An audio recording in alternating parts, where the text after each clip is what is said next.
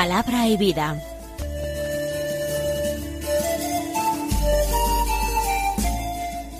Con el padre Manuel Horta, desde Sevilla.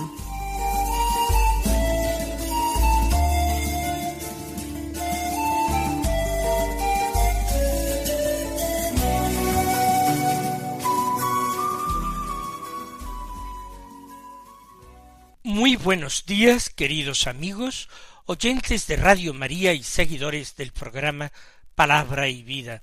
Hoy es el sábado de la cuarta semana de la cuaresma, un sábado que es el 2 de abril, y la Iglesia celebra la conmemoración de San Francisco de Paula. Nuestro santo nació en la ciudad de Paula, en la Calabria italiana, en el año 1416.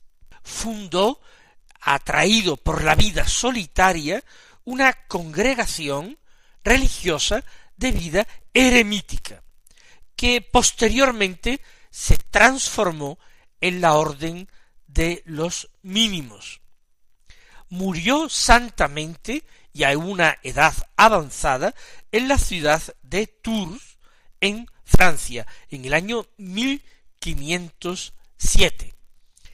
En España dicha congregación entró en tiempos de los reyes católicos, quienes tras alcanzar muchas victorias en la conclusión de la reconquista, titulaban algunos conventos que fundaban de la orden de los mínimos con el título de Nuestra Señora de la Victoria, agradeciendo a la Virgen su éxito contra las armas musulmanas.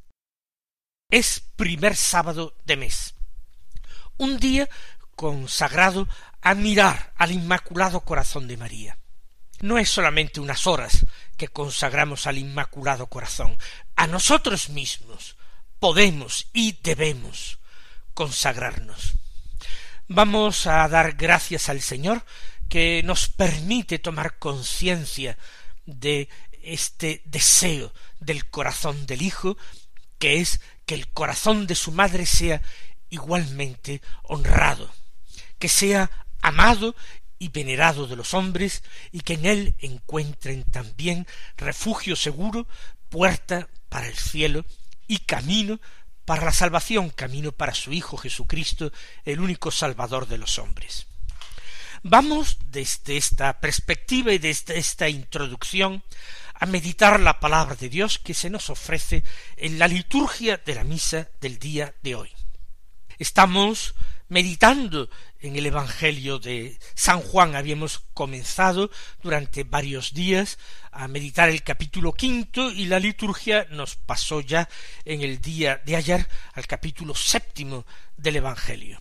De este capítulo tomamos hoy los versículos cuarenta al cincuenta y tres que dicen así En aquel tiempo algunos de entre la gente que habían oído los discursos de Jesús decían Este es de verdad el profeta. Otros decían Este es el Mesías. Pero otros decían ¿Es que de Galilea va a venir el Mesías? ¿No dice la Escritura que el Mesías vendrá del linaje de David y de Belén, el pueblo de David? Y así surgió entre la gente una discordia por su causa. Algunos querían prenderlo, pero nadie le puso la mano encima. Los guardias del templo acudieron a los sumos sacerdotes y fariseos, y éstos les dijeron ¿Por qué no lo habéis traído?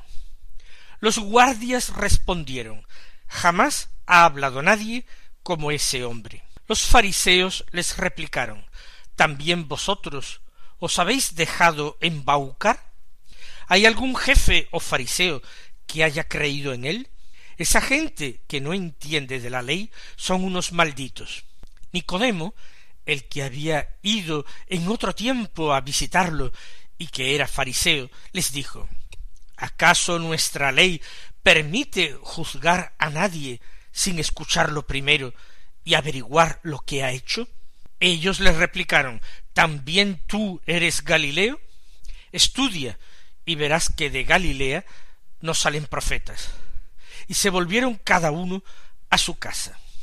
Está Jesús en Jerusalén. Ya hemos visto cómo es el cuarto evangelio el que nos presenta con mayor abundancia el ministerio de Jesús en la ciudad santa, a la que acude con motivo de distintas fiestas. En esta ocasión está Jesús en Jerusalén con motivo de la fiesta de los tabernáculos o de las chozas. Y el evangelista presenta en primer lugar a la gente dividida ante este acontecimiento que es Jesús, del que todos hablan.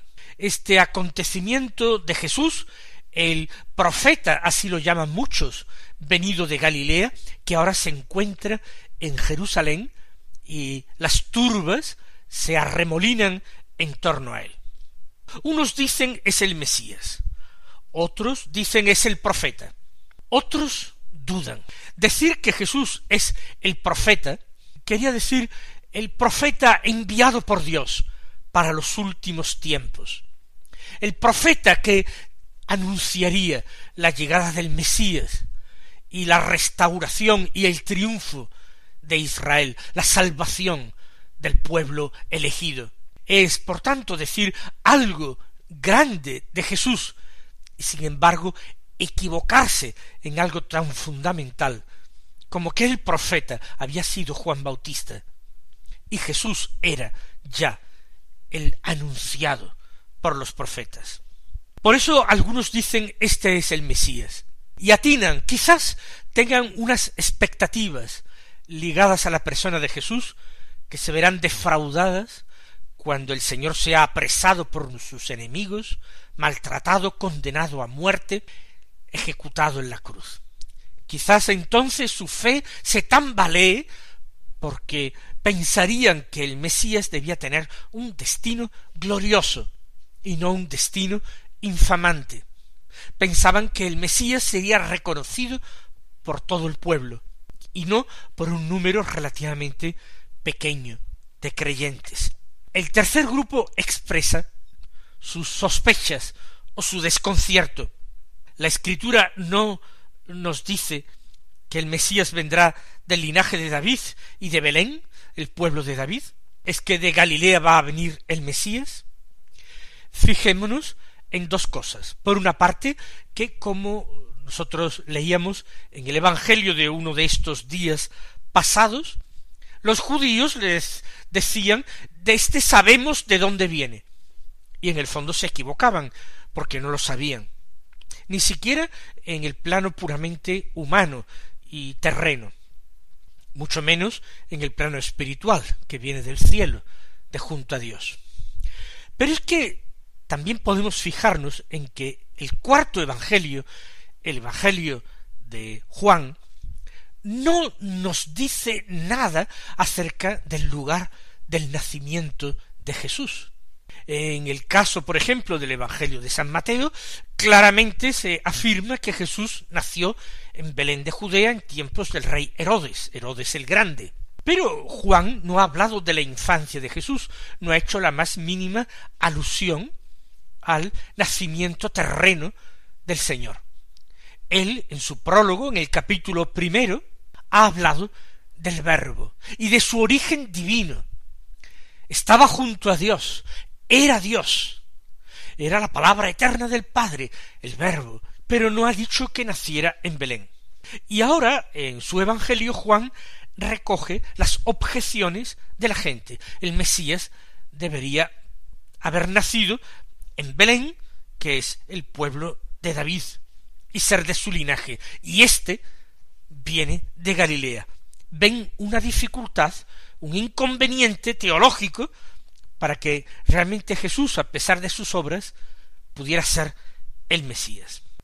Y así, comenta el Evangelio, surgió entre la gente una discordia por su causa. Esto estaba ya predicho por el anciano Simeón, precisamente en ese templo de Jerusalén muchos años antes, con ocasión de la presentación de Jesús en el templo por parte de María y de José.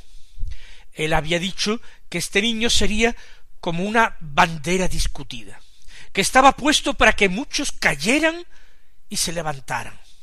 Pues bien, ya está siendo Jesús bandera discutida. Se produce en el pueblo una discordia por su causa. De cualquier forma, hagamos la siguiente reflexión. Lo importante es el testimonio que Jesús recibe. Testimonio que había emitido Juan Bautista. Este es el Cordero de Dios, que quita el pecado del mundo. Pensemos que muchas personas no habrían podido recibir ese testimonio. Pues bien, Jesús aporta el segundo testimonio. El segundo testimonio son sus obras. Nadie podría realizar esas obras si no viniera de Dios, si no fuera un enviado por Dios. Más aún, si no fuera un enviado importantísimo de Dios. Porque ni Isaías, ni Jeremías, ni siquiera el mismísimo Elías había hecho tal cantidad de signos, signos de tanta importancia, de tanto calibre. Ningún profeta los había hecho en ese número y de esa importancia. ¿Por qué ponerse a discutir si el Mesías tenía que venir de Galilea o si tenía que venir de Belén? Las obras estaban dando testimonio de él. ¿Por qué centrarse en un tema menor, del que incluso eran ignorantes? ¿Por qué centrarse en él cuando las obras gritaban dando testimonio de Jesús? Es una reflexión que nosotros mismos podemos y debemos hacernos. No nos perdamos en detalles secundarios que muchas veces no comprendemos, no entendemos. ¿Y por qué no acogemos lo verdaderamente central en nuestras vidas, el don del que nosotros disfrutamos, el don de haber venido a esta existencia, de haber conocido a Cristo, de haber recibido a su bautismo, siendo incorporados sin mérito nuestro a esta comunidad de salvación que es la Iglesia, insertados, injertados en su propio cuerpo, formando parte de ese cuerpo místico cuya cabeza es Cristo. Estos son los hechos fundamentales, principales. Ante esto nosotros tenemos que aceptar la fe, entregarnos de corazón al servicio, de poner cualquier otra actitud crítica o desconfiada. Somos amados por Dios, que nos envía un redentor como Cristo.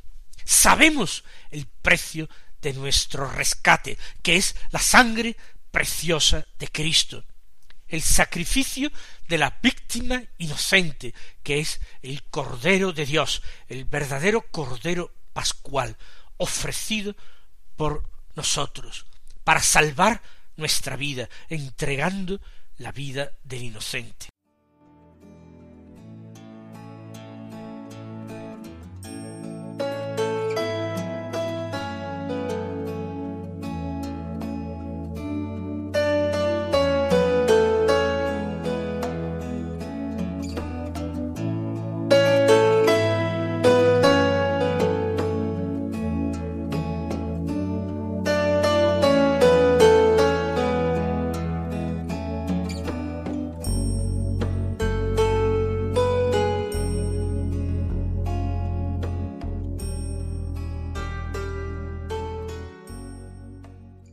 Continuemos con la reflexión acerca del Evangelio. Algunos querían prenderlo, pero nadie le puso la mano encima. Recordemos que Jerusalén está llena de gente a causa de la fiesta que se celebraba y que no era prudente que se levantara, que se formara un tumulto, cosa que era seguro que se produciría si Jesús era detenido. Tenía muchos partidarios que protestarían, que se levantarían, que posiblemente ejercerían fuerza, y nada de esto convenía a los intereses de los dirigentes de Israel, de sus jefes, de los sumos sacerdotes del templo ni de los ancianos. La guarnición romana especialmente estaba muy atenta esos días que resultaban peligrosos, atentas y dispuestas a reprimir cualquier conato de insurrección, de alteración del orden público. Por eso, aunque habían intentado prenderlo, nadie le puso la mano encima. De hecho, parece que los sumos sacerdotes habían enviado a los guardias del templo, la policía del templo, a detenerlo. Imaginemos, imaginamos que eh, con la consigna de hacerlo con la mayor discreción. Esta policía del templo, guardias del templo, estaba formada principalmente por los levitas, personas de la tribu de Leví, pero que no tenían esa dignidad del sacerdocio les enviaron a los guardias del templo, pero volvieron de vacío a los sumos sacerdotes y fariseos. Estos les preguntaron por qué no lo habéis traído, y los guardias respondieron jamás ha hablado nadie como ese hombre. Es decir, ellos se han quedado escuchando a Jesús, posiblemente esperando a que terminara su predicación para que una vez que el público se dispersara fuera a sus ocupaciones, se acercara al altar de los sacrificios, una vez que Jesús estuviera menos acompañado, entonces pedirle discretamente que los siguiera y de esta forma prenderle. Pero se ve que mientras esperaban que Jesús acabara con su predicación, ellos mismos han quedado prendidos por las palabras del Señor. Nadie ha hablado como este hombre. Ellos mismos han quedado fascinados, seducidos, embelesados por las palabras de Jesús. Estas palabras no han sido una mera palabrería, han tocado sus corazones, han tocado una fibra profunda en el corazón de los guardias del templo, de forma que aunque Jesús hubiera quedado solo prácticamente después de su predicación, ellos no se habrían sentido con fuerzas, con deseos de prenderle. Los fariseos eh, replican a los guardias del templo. ¿También vosotros os habéis dejado embaucar? ¿Hay algún jefe o fariseo que haya creído en él? Esa gente que no entiende de la ley son unos malditos. Las palabras de los fariseos, cargadas de, de rabia, de despecho, porque no han conseguido atraparle, a pensar de que creyeron que lo tenían ya muy cerca, muestran grandes equivocaciones, grandes contradicciones. Reprochan a, los guardias del templo que se hayan dejado embaucar. Pero los fariseos, no eran quienes los enviaban, ni tenían autoridad ninguna sobre ellos. Eran los sumos sacerdotes, y particularmente el sumo sacerdote el que podía enviar a la guardia del templo a realizar un arresto, a prender a alguien. Y dicen, ¿hay algún jefe o fariseo que haya creído en él? Cuando dicen algún jefe, se refiere a alguno de los sumos sacerdotes o de los ancianos principales, que eran los jefes de Israel. Algún jefe o fariseo, algún fariseo se refieren a alguno de los doctores de la ley más importantes, más célebres, de los que enseñaban en Jerusalén y tenían asiento en el Sanedrín, en el Senado judío. ¿Hay alguno de estos cultivados que haya creído en él? Y la respuesta es que sí. Tenemos, por ejemplo, el caso de Nicodemo, que ha salido ya en el Evangelio, yendo a hablar con Jesús de noche, por temor a los judíos. Claro que ha creído en él. Conocemos por otros evangelios también la figura de José de Arimatea, que también era miembro del Sanedrín. Quizás era uno de los ancianos. Pero ellos, despechados, vienen a contraponer al pueblo gente ignorante, gente maldita, que no conoce la ley, y ellos, los fariseos, los doctores de la ley, los sumos sacerdotes y ancianos del pueblo. Esa gente, dicen, que no entiende de la ley son unos malditos, es decir, todos los que escuchan a Jesús, todos los que creen en Él, todos los que dan testimonio de Él, están equivocados, son unos malditos. Nicodemo, el que había ido en otro tiempo a visitarlo, y que era fariseo, les dijo ¿Acaso nuestra ley permite juzgar a nadie sin escucharlo primero y averiguar lo que ha hecho? La intervención de Nicodemo está llena de verdad. Le falta un punto de valentía, un poco de arrojo, de audacia, para confesar a Jesús, para afirmar sin ambajes, con claridad, que él cree en Jesús y que él no es nadie del que se puede decir que es un ignorante. Él también es un maestro. Y recuerda la ley, esa ley que estudian los doctores. ¿Nuestra ley acaso permite juzgar a alguien sin escucharlo primero? A Jesús no se le ha mandado comparecer para realizar un interrogatorio.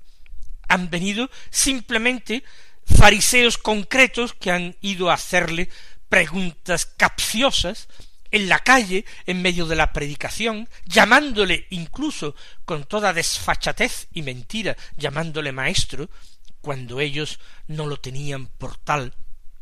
Pero eso no era una forma de escucharlo primero y averiguar lo que ha hecho. Solamente escucharán a Jesús y lo interrogarán cuando esté maniatado, maltratado, abofeteado, y cuando esté ya decidida su condena a muerte, y cuando gasten el dinero pagando testigos falsos, después de haber pagado a Judas para que lo entregara en un lugar solitario. Pero los compañeros de Nicodemo, otros doctores de la ley, los fariseos que han reprochado a los guardias del templo el que no lo hayan traído preso, le replican a Nicodemo, ¿también tú eres Galileo? Es decir, del grupo de seguidores de ese hombre, estudia y verás que de Galilea no salen profetas. Es cierto que no había habido profetas galileos, pero no hay ninguna razón que esto lo explique. Además de que no saben el verdadero lugar del nacimiento de Jesús. Si lo hubieran sabido, hubiera variado su opinión. En absoluto no se trata de una comprobación de un lugar de nacimiento, se trata de un rechazo profundo. Y termina el texto del Evangelio de hoy afirmando que se volvieron cada uno a su casa. Entre ellos no hay ya más solidaridad, entre ellos ya no hay más acuerdo, cada uno vuelve a lo suyo. En definitiva, podemos decirnos que nunca han dejado esa actitud. Cada uno ha estado al suyo, a su interés, a su conveniencia. Mis queridos hermanos, que el Señor os colme de bendiciones y hasta mañana si Dios quiere.